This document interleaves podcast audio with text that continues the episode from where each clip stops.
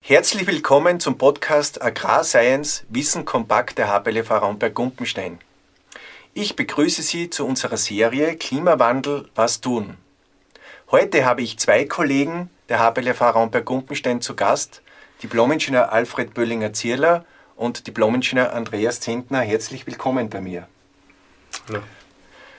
Diplomingenieur Alfred Böllinger-Zierler leitet bei uns die Abteilung Emissionen aus der Tierhaltung er beschäftigt sich mit Themen der Innen- und Außenmechanisierung und auch mit den Themen der Wirtschaftsdüngerausbringung. Diplomingenieur Andreas Zentner arbeitet mit Alfred zusammen und er leitet eine Gülle-Forschungseinheit, wo er sich derzeit speziell mit Zusatzstoffen zur Gülle und deren Auswirkungen auf die Emissionen beschäftigt.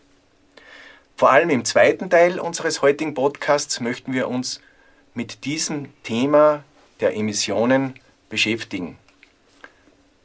Im Podcast mit Andreas Bohner wurde deutlich, wie wichtig der Boden und das Bodenleben auch für die Klimaanpassung sind. Und meine erste Frage, die ich an den Landtechniker Alfred Böllinger stellen möchte, ist, äh, sind unsere Maschinen nicht schon zu schwer äh, für unsere Böden?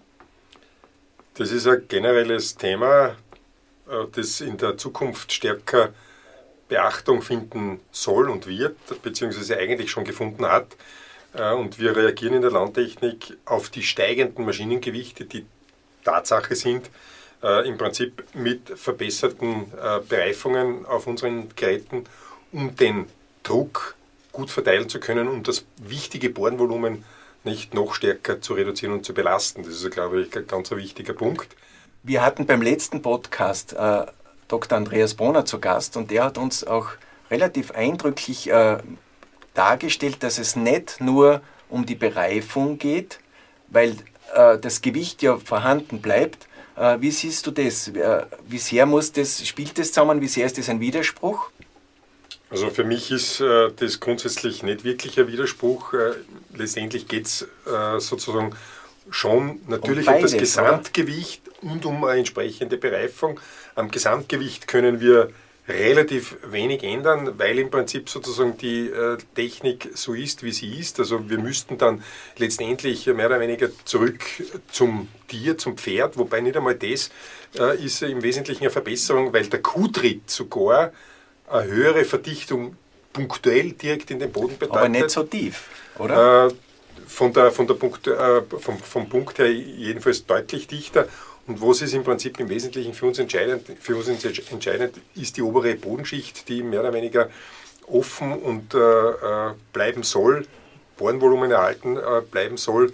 Äh, und das kriegen wir relativ gut hin mit der entsprechenden Bereifung. Und da ist die, äh, die, die Empfehlung auch ganz klar. Ich sage, 1,2 Bar Druck in den Reifen soll möglich sein.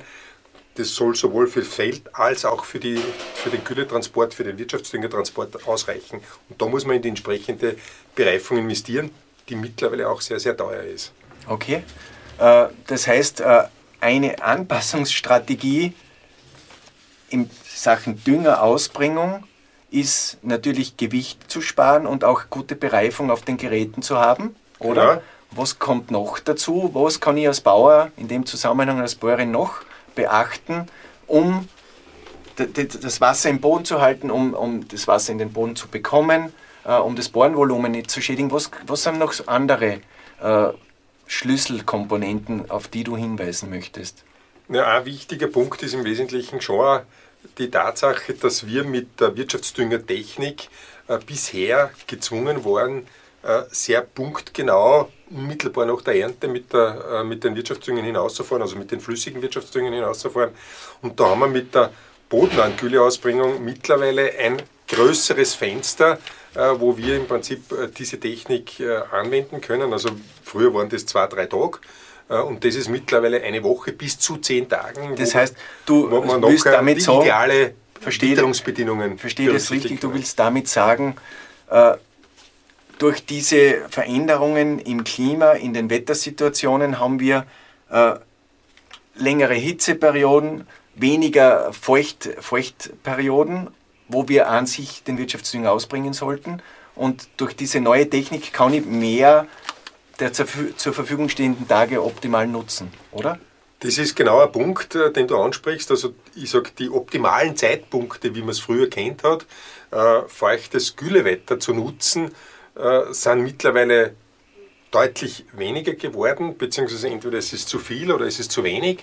Äh, und das können wir einfach besser herausschälen, wenn wir mehr Möglichkeiten haben. Und das haben wir im Prinzip mit dieser Technik auch wo wir, wo wir einfach optimalere Zeitpunkte uns aussuchen können. Es darf nämlich auch nicht zu feucht sein. Wenn es zu feucht ist, dann ist genau die Situation, die Brunner Andreas angesprochen hat, dass man äh, zu stark verdichten.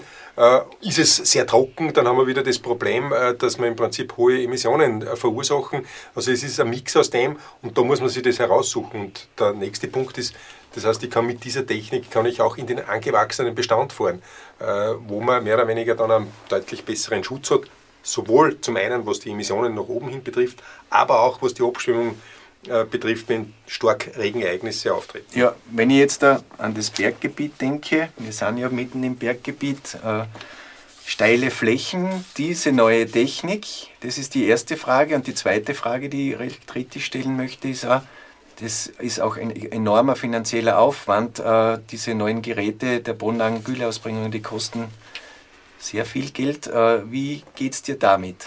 Da schneidest du jetzt im Wesentlichen zwei Themenbereiche an. Ja, genau. Äh, zum einen bleiben wir mal ganz kurz bei der Bergmechanisierung. In der, Im Bergbereich haben wir die Möglichkeit, äh, mit spezieller angepasster Ausbringtechnik zu arbeiten, nämlich mit Gülle-Verschlauchung, wo mehr oder weniger dann nur der Verteiler am Ausbringgerät drauf ist. Da kann man zum einen einmal ganz, ganz wesentlich Bodendruck auch nochmal minimieren und zum anderen kann ich im Prinzip sozusagen auch ausbringen im Berggebiet. Wobei der Schwerpunkt der Bodendauerausbringung natürlich nicht im Berggebiet liegt, der liegt in den Gunstlagen. Aber man hat im Prinzip. Warum liegt er in den Gunstlagen? Weil im Prinzip sozusagen mit dieser doch größeren Technik, wie wir es gerade vorhin angesprochen haben, und vor allem mit diesen, mit diesen Verteilern im Berggebiet äh, nicht, das nicht so gut handhabbar ist und das besser in die Gunstlagen bleibt.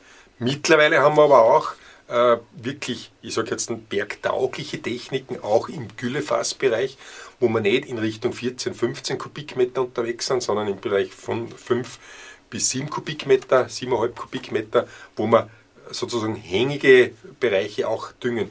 Stark, also wirklich, äh, wirkliche Berglage im Sinne von 35, 30, 35 Prozent Hangneigung.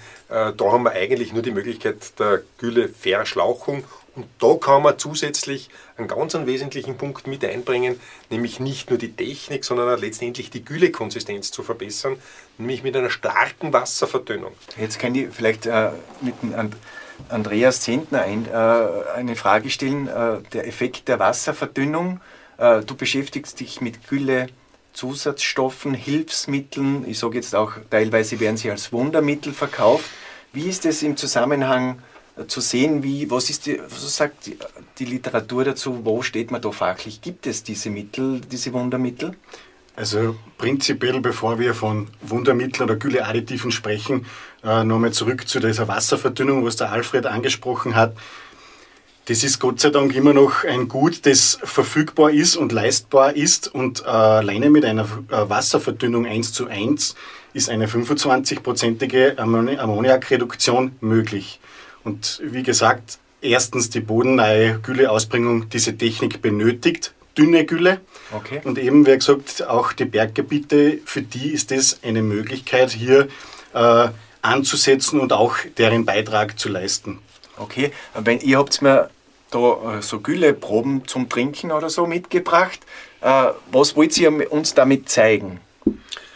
Das ist ein ganz wesentlicher Punkt, der zum Gesamtthema Wirtschaftsdüngerausbringung und Gülleausbringung dazugehört, dass wir uns ganz intensiv in Zukunft oder vermehrt in Zukunft mit der Gülle-Konsistenz beschäftigen. Ich habe da zwei äh, Proben mitgebracht. Das eine ist im Prinzip bereits am Glas sichtbar diese äh, Klebungen, die da drauf sind. Das ist eine sogenannte Dickgülle was passiert, wenn ich die Dickgülle äh, sozusagen unverdünnt mehr oder weniger unverdünnte oder? Gülle, wenn ich die äh, sozusagen äh, auf unsere Pflanzenbestände bringe und das Wetter passt nicht, es regnet nicht oder nicht unmittelbar, das reichen da zwei, drei Stunden, dann kleben diese Reste auch auf den Pflanzen drauf. Egal, ob ich mit der äh, bodennahen Gülleausbringung vor oder mit dem Breitverteiler. Während diese Gülle sehr, äh, sehr leicht, äh, flüss, also sehr gut flüssig ist und im Prinzip gut von den Pflanzen auch abfließen kann. Das heißt, das, das kann ich auch mit Regenwasser verdünnen, oder? Weil Regenwasser ja leicht sauer ist, oder? Das wäre ja durchaus günstiges Güllehilfsmittel, oder? Kann man Regenwasser als Wasser als Güllehilfsmittel bezeichnen? Würde, ich würde sagen, Wasser gehört zu den Gülleadditiven dazu. Und wie gesagt, bei unseren Bauern in den Gruben äh, Waschwasser oder Regenwasser ja generell oftmals in die Güllegruben eingeleitet wird. Somit kommt es dann auch dort zu einer Gülleverdünnung. Äh, Andreas, du hast dich ja auch mit äh, Daten äh, beschäftigt aus der Praxis von den Höfen in Österreich wurden Daten erhoben, wie wird gedüngt, wie wird ausgebracht, wie wird gelagert.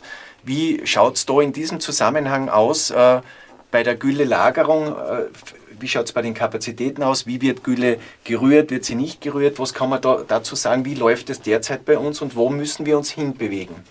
Ähm, wir haben da, da, damals ähm, Daten österreichweit aufgezeichnet, sogenannte Aktivitätsdaten, die wir ja ganz dringend brauchen, um die österreichische Luftschadstoffinventur berechnen zu können. Das, was das unser Umweltbundesamt übernimmt äh, und haben dazu eben das Wirtschaftsdüngermanagement abgefragt, wie viele Gruben sind eigentlich in Österreich abgedeckt, das ja auch sehr wichtig ist, um Emissionen zu sparen. Den ja. Deckel gibt mehrere Arten davon, aber das haben wir uns angeschaut. Dann, wie oft wird eine ja, für die Emissionen positive äh, Schwimmdecke aufgebrochen, also wie oft wird homogenisiert wie schaut die ganze Lagerung, die Einbringung der Gülle in das Lager aus?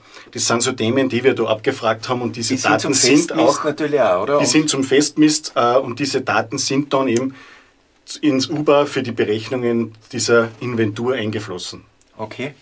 Äh, und was, was kann man daraus ableiten? Wo, wo stehen wir? Wo müssen wir uns hinbewegen? Aber wenn wir sagen, Emissionsminderung, äh, bodenschonende Gülle zu haben, Dünger zu haben, wo wo haben wir da noch Handlungsbedarf? Also prinzipiell muss man sagen, dass wir in Österreich durchaus noch einige offene Gruben haben, die wir in naher Zukunft natürlich gerne abgedeckt hätten. Dazu gibt es auch eins, äh, verschiedene Förderungen, die genutzt werden können. Äh, das ist ein Weg, aber auch in Zukunft eben, wie gesagt, du hast es vorher angesprochen, eben auch eventuell Güllezusätze, die in der Praxis gerne als Alternative für die bodennahe Gülleausbringung gesehen werden, die sie zwar nicht, noch nicht sind, äh, aber das ist eben ein Ansatz. Und darum kommen wir dann immer mehr in Richtung dieser Güllezusätze. Aber die gibt es in dem Sinne, du kannst jetzt keine Empfehlung aussprechen für irgendein Produkt, äh, das uns einfach äh, die, die, die güllenahe, bodennahe Ausbringung erspart, oder? Das Richtig, so also wie gesagt, wir forschen seit vorigen Jahr in unserer eigenen und eigentlich ersten praxisnahen Gülle-Untersuchungsanlage, wo wir die ersten Produktuntersuchungen durch haben mittlerweile und die Ergebnisse auch einsehbar sind über unsere Homepage. Fakt ist, die bisher geprüften oder untersuchten Produkte sind in der Praxis nicht zu empfehlen, weil sie entweder nicht das erwünschte Ziel bringen, also Emissionsminderung, oder nur sehr, sehr gering, oder auch negative Auswirkungen in der Gülle bewirken können. Und das ist natürlich was, was wir nicht wollen. Wir arbeiten für die Praxis, für unsere Landwirte und wenn, dann empfehlen wir nur Produkte, die äh, aus sicher, auch, auch, aus Sicherheitsgründen eingesetzt werden und auch funktionieren. Okay. Äh, um, de, um, dem Thema Wasser wieder zu bleiben, äh, kann ich sozusagen, äh, könnte ich die Düngerausbringung auch verstehen als Verbesserung der Wasserversorgung oder ist es relevant überhaupt, die Wassermenge, die ich mit der Düngung ausbringe in einer Trockenperiode? Ähm, ich sage, da sind die Mengen zu gering, um da wirklich einen, einen, äh, einen merkbaren und effektiven Beitrag leisten zu können. Okay. Äh, aber es hat erst vor kurzem, in dem Jahr, vor ein, zwei Monaten, ein Landwirt mir ein Beispiel gezeigt, wie da wiederum sozusagen die, die äh, Verschlauchung von Gülle in Kombination mit Wasserzusatz genutzt werden kann. Der bringt eine Verdünnung von 1 zu 2 sogar zusammen, äh, wo er kombiniert fährt, zum einen mit der Gülle, zum anderen mit, mit einem entsprechenden Wasserzusatz, ist technologisch möglich, etwas aufwendiger. Äh, und da, könnte, da ist natürlich ein gewisser Anteil an Wasser dabei, der über kurzfristige Trockenperioden hinwegführen äh, kann. Was man allerdings nicht vergessen darf, ist dabei die Tatsache, ich muss das Wasser natürlich auch zur Verfügung haben. Ja, das heißt, man sollte schon in die Richtung denken, äh, Wassersammelanlagen zu schaffen oder um das Regenwasser zu sammeln. Um das zu sammeln, das kann man relativ kostengünstig in, in Lagunenbauform machen, während die äh, Gülle-Lagunen wir ja nicht wollen aufgrund der offenen Bauweise. Aber für, äh, für das Wassersammeln wäre das durchaus eine Möglichkeit, äh, wo man dann zu niederschlagsreicheren Zeiten das Wasser sammelt, um es dann für andere Zeiten zur Verfügung zu haben. Und Jetzt gibt es noch eine neue Technik, oder die in den letzten Jahren recht stark äh, propagiert worden ist, dass man die Gülle separiert, Feststoffe und flüssige Phase voneinander trennt. Äh, kannst du das kurz beschreiben oder auch beurteilen, bewerten und zu sagen, wo macht es Sinn, wo ist eher nicht sinnvoll? Also da würde ich auch mal sagen, äh, oder kann man durchaus das in dieses Generalthema Klimawandelanpassung mit hineinnehmen ist die Separierung eine zusätzliche, ein zusätzliches, zusätzliches Instrument, technisches Instrument, um hier äh, den Ablauf des Managements verbessern zu können, ganz speziell natürlich angepasst an die Betriebssituation, äh, nämlich ganz speziell dann, wenn ich größere Transportentfernungen zu erledigen habe, kann ich ganz stark Transportkapazitäten reduzieren oder beziehungsweise mir sparen, äh, wenn ich Gülleseparierung betreibe, heißt Festphase von Flüssigphase zum Teil zu trennen.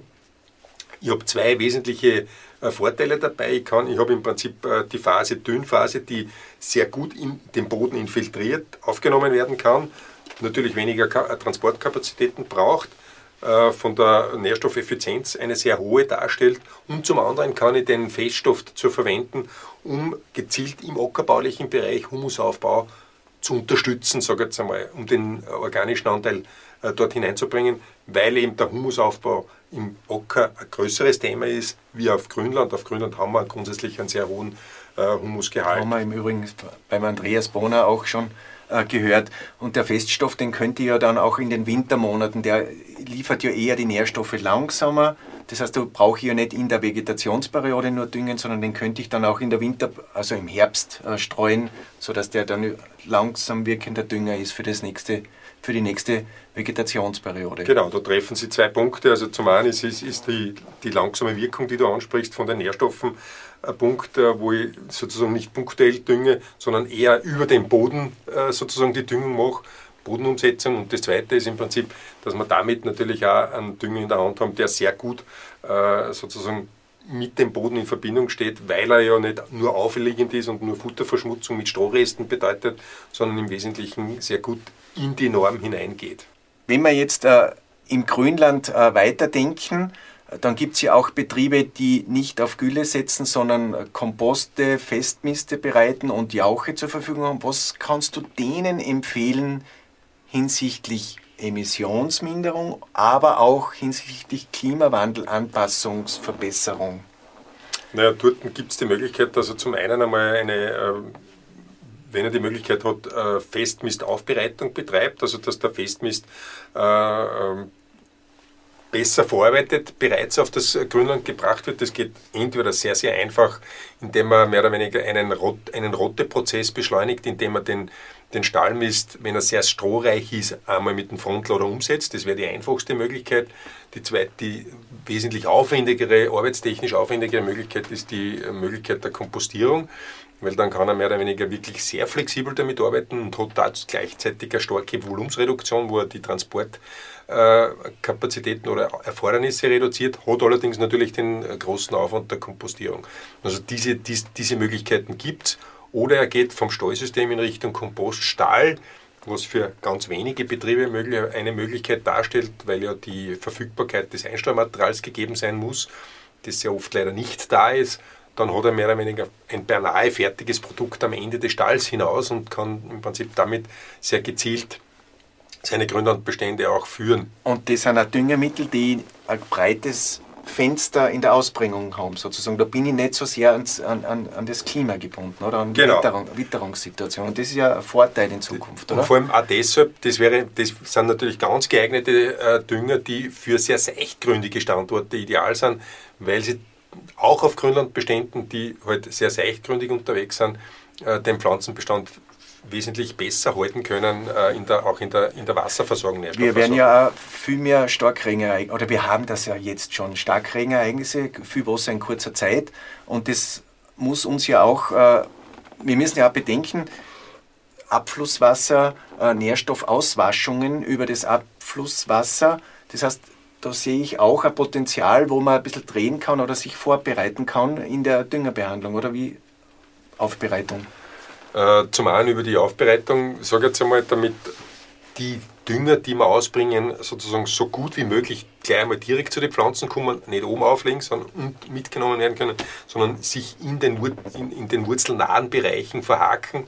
Das wäre im Prinzip sozusagen die Möglichkeit der, äh, der aufbereiteten Dünger gilt aber auch im Wesentlichen für die Güllekonsistenz, wenn man wieder zum Flüssigdünger geht, weil, da, weil, es darum geht, dass man möglichst rasch mit diesem Dünger in den Wurzelbereich reinkommen, nicht oberflächlich aufliegen, sondern in den Wurzelbereich reinkommen. Es geht bei den flüssigen Düngern und da hilft uns wieder die Güllekonsistenz, aber, aber auch bis zu einem gewissen Grad natürlich auch die bodennahe Gülleausbringung.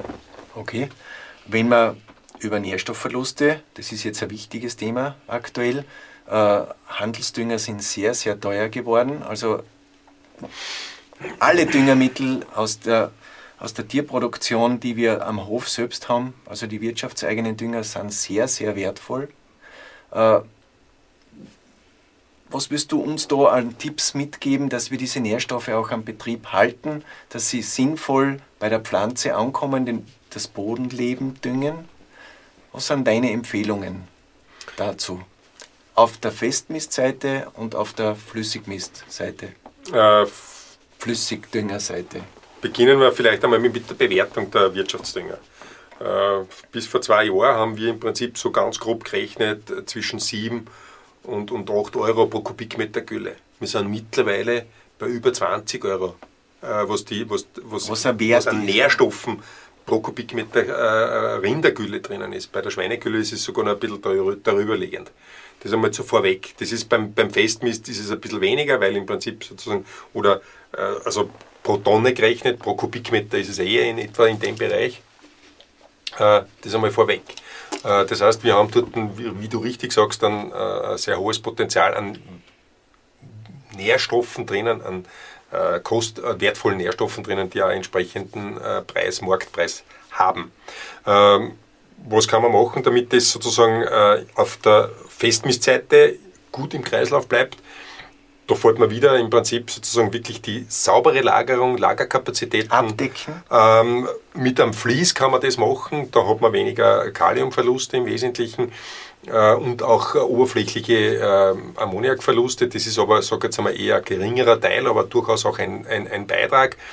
Ähm, aber auch die Möglichkeit sozusagen der Aufbereitung, wie ich es vorhin schon gesagt habe, dass man es umsetzt, damit sie rasch sozusagen äh, den flüchtigen Stickstoff in den organischen Kreislauf mit einbinden. Das heißt, ich belebe den Mist äh, und schaue, dass die Mikroorganismen den Stickstoff binden, umbauen in organischen genau. äh, Protein und genau. damit ist er verfügbar, bleibt erhalten und kann dann langsam im Boden wirken und den, den Pflanzen zur Verfügung ja, stellen. Weil ich habe ungefähr 5% Ammoniumstickstoff drinnen und um diesen Ammoniumstickstoff geht es, dass der nicht in die Luft verloren geht, äh, sondern dass der im Prinzip äh, dort drinnen bleibt. Also das wäre eine Möglichkeit und bei, bei der Gülle äh, wenn wir beim Flüssigmist bleiben, Jauche Gülle, äh, geht es im Wesentlichen wirklich darum, dass wir es zum, zum richtigen Zeitpunkt einbringen. Äh, Wasserverdünnung betreiben, 20-25% Emissionsreduktion, beziehungsweise zusätzlich, wenn wir die Möglichkeit haben, mit der bodennahen Gülleausbringung arbeiten, weil wenn wir mit einem Schleppschuh im, im Grünen unterwegs sind, da sparen wir uns, äh, können wir 50% der Ammoniakemissionen einsparen. 50 Prozent der Ammoniakemissionen. Das, natürlich, das, das, heißt, wir haben dort pro, Kubik, äh, pro, pro, Hektar, pro Hektar äh, äh bis zu äh, 50 Euro Einsparungspotenzial, äh, was, wir, was wir ausbringen im Grönland pro, pro, äh, pro Schnitt bzw. pro Düngergabe. Ja, okay. mit, aufgrund der deutlich gestiegenen Stickstoffpreise, äh, die wir da zum, zum Rechnen haben. Und damit wird diese Technik natürlich auch wieder amortisierbar. Es gibt eine Investförderung, es gibt die Ausbringförderung und es gibt dann mehr oder weniger die Stickstoffeffizienz, die im Wesentlichen auf den Betrieben bleibt. Okay, Andreas, äh, wir haben jetzt gar nicht über Weide geredet. Äh, wie ist denn Weide in dem Zusammenhang zu sehen, Emissionen? Äh, und wie schaut es da in Österreich aus in der, zur Zeit? Also Weide ist, wäre natürlich von der Kot-Hahn-Trennung her, das ist ja dieses Ziel, das wir eigentlich im Stallbau dann schon verfolgen, den Hahn und den Kot zu trennen, den Hahn schnellstmöglich abzuleiten, äh, weil ja die Ammoniakemissionen erst entstehen, wenn Kot und Hahn zusammenkommen. Somit muss man sagen, wäre die Weide eigentlich die optimale Emissionsminderungsstrategie, weil hier der Hahn relativ schnell infiltriert, somit nur die Kuhflade im Prinzip liegen bleibt. Äh, ich habe natürlich das Problem von punktuellen äh, äh, anfallenden Bereichen dann. Das muss man dann halt dann bearbeiten, sprich äh, nochmal Weidemanagement oder halt auch technisch ist möglich. Aber die Weide wäre oder ist eine sehr, sehr gute Möglichkeit. Äh, vor der Stallhaltung bis hin zur Lagerung und Ausbringung am Beginn schon wirklich äh, Emissionen einzusparen oder gar nicht erst entstehen zu lassen. Ja, auch für das Berggebiet natürlich. Äh dort wo eben bodennahe Güleausbringung zum Beispiel schwierig möglich ist, durch den, die konsequente Verwendung der Weide in den Sommer, in der Vegetationsperiode, kann ich mir einiges an Emissionen sparen natürlich. Das ist in, dort in, diesen Gebieten auf alle Fälle der stärkste Hebel, den wir zur Verfügung haben und hat ja sozusagen nicht nur emissionsmindernde Wirkung, hat auch tierwohlfördernde Wirkung das ist aber dein Spezialgebiet, glaube ich. Das können wir in einem anderen Podcast dann bearbeiten. Ja. Äh, wir kommen jetzt schon zum Schluss. Äh, ich möchte an euch beide die Frage stellen, welche konkreten Tipps würdet ihr aus eurer Sicht den Bäuerinnen und Bauern mitgeben? Äh, das Klima verändert sich, Emissionen sind ein wichtiges Thema. An welchen Stellschrauben muss ich als Bäuerin Bauern drehen? Woran soll ich denken? Genau, was wird sie uns mitgeben? Also wenn ich beginnen darf, äh, ist im Wesentlichen einmal die Wirtschaftsdünger-Lagerkapazitäten den Bedarf natürlich entsprechend anzupassen und möglicherweise sogar wirklich so zu dimensionieren, dass wir Reserven haben. Äh, zum einen, was natürlich äh, sozusagen äh, die speziellen Witterungsereignisse betrifft, wo man, wo man gewisse Pufferkapazitäten braucht. Zum anderen aber ganz wichtig, um die Wirtschaftsdünger insbesondere für die Sommermonate stark verdünnen zu können oder zu separieren. Das ist einmal ein, ein wichtiger Punkt. Und dann kommen wir bereits in, die, in Richtung Technik. Zum einen, wenn es möglich ist und betrieblich passt, in Richtung äh, Gülleverschlauchung zu denken, was natürlich leider nur für arrondierte Betriebe oder für größere Schläge weiter weg, wo man dann äh, Gülletransport betreibt, machen kann. Über Maschinenring, oder? Auch Fremd Maschinenring, Lohnunternehmer, also bitte nicht in Richtung, alles in Richtung Eigenmechanisierung zu denken. Und zum Zweiten natürlich und, oder zum Dritten im Wesentlichen äh, auch überlegen, wo habe ich Möglichkeiten, um in Richtung bodennahe Gülleausbringung mein Wirtschaftsdüngermanagementsystem anzupassen, um die Ausbringzeiten äh, sozusagen flexibler gestalten zu können, äh, mit dem Nachteil natürlich der hohen Kosten, die man über die Investförderung versucht, äh, sozusagen zu dämpfen und über die Ausbringförderung zu dämpfen, weil man die nächsten paar Jahre mit Sicherheit da noch das Kapital auch dafür haben und die Technik zurückzahlen und haben dann, dann ab 2027, 2028 eine Technik, die wir uns mehr oder weniger auch leisten können, weil es kann, besteht die Gefahr, dass wir das dann verpflichtend bekommen. Okay. Und äh, jetzt kann man das im Prinzip noch mit den Förderungen entsprechend nutzen. Und wenn wir auf der Technikseite jetzt äh, äh, denken vom Gewicht, von Bodenschonung, beißt sie schon ein bisschen äh, sozusagen in den Schwanz, oder? Weil das wird auch wieder schwerer, oder? Äh, da gibt es mittlerweile technisch einige Entwicklungen. Äh, man hat bis vor drei Jahren noch gesagt, naja, 1500 Kilogramm Schleppschuhverteiler mehr. Mittlerweile sind wir bei bestimmten Verteiltechniken, die insbesondere natürlich für leichte Berglagen auch geeignet sind, irgendwo bei zwischen 600 und 700 Kilogramm, zusätzlich. was zusätzlich dazukommt okay. Äh, vom Verteiler. Also da hat sich einiges getan. Und in Kombination mit der Bereifung, denke ich, wird das in einem gewissen Rahmen bleiben und nicht alles in Richtung 15 und, und Kubik und mehr investieren, sondern vielleicht bleiben dann, wir brauchen auch die kleineren Fässer mit 5 und, und 7, 7,5 Kubikmeter, damit wir im Prinzip auch kleinere Strukturen das heißt, bedienen können. Du siehst schon teilweise auch das Maschinenwachstum, das wir schon ein bisschen zu beobachten haben, durchaus kritisch, oder?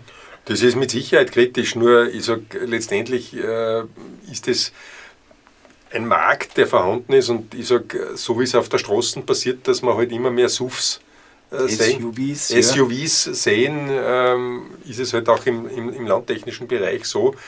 Äh, nicht immer von der Logik geleitet, aber ich sage jetzt einmal, in bestimmten Bereichen durchaus auch von der Notwendigkeit geleitet. Okay, weil weite Strecken oft so zurückzuführen genau. und so weiter. Ja. Die Betriebe werden größer. Ja. Aber da ganz speziell dann in Richtung Reifendruckregelanlage sind, dann ist, das nicht, ist die nächste Steigerungsform dazu äh, und entsprechende Bereifung. Ja. Okay. Andreas, was würdest du so als Tipp äh, den Bäuerinnen und Bauern mitgeben auf der Emissionsseite? Dadurch der Alfred das meiste angesprochen hat, dann eigentlich nur noch das Thema der Verbesserung des Wirtschaftsdüngers, eben diese gewisse Additive, die angeboten werden, äh, bleiben wir eher bei den Grundlagen, also wird die angesprochene Wasserverdünnung, das macht Sinn, das ist leistbar äh, und relativ einfach umzusetzen. als wir man lässt sich verlocken von äh, Angeboten, die ja wirklich zahlreich auf den Märkten dargelegt oder angeboten werden, äh, weil die meisten dieser Produkte keine wissenschaftlichen Daten da im Hintergrund haben und, und wir nicht wissen, was eigentlich passiert, wenn es dann wirklich in der Gülle eingesetzt werden. Äh, da lege ich wirklich den Landwirten ans Herz, äh, sich sehr gut vorher zu informieren ähm, oder sich eventuell, wie gesagt, wissenschaftliche Dokumente dazu äh, anzusehen, die wir gerne auch dann zur Verfügung stellen, sofern wir solche Produkte dann auch schon äh, untersucht haben. Ich bedanke mich bei euch, äh, dass ihr für den Podcast heute bereit wart. Wir sehen auch, dass äh, bei uns an diesen Themen gearbeitet wird. Es sind noch nicht alle Fragen beantwortet.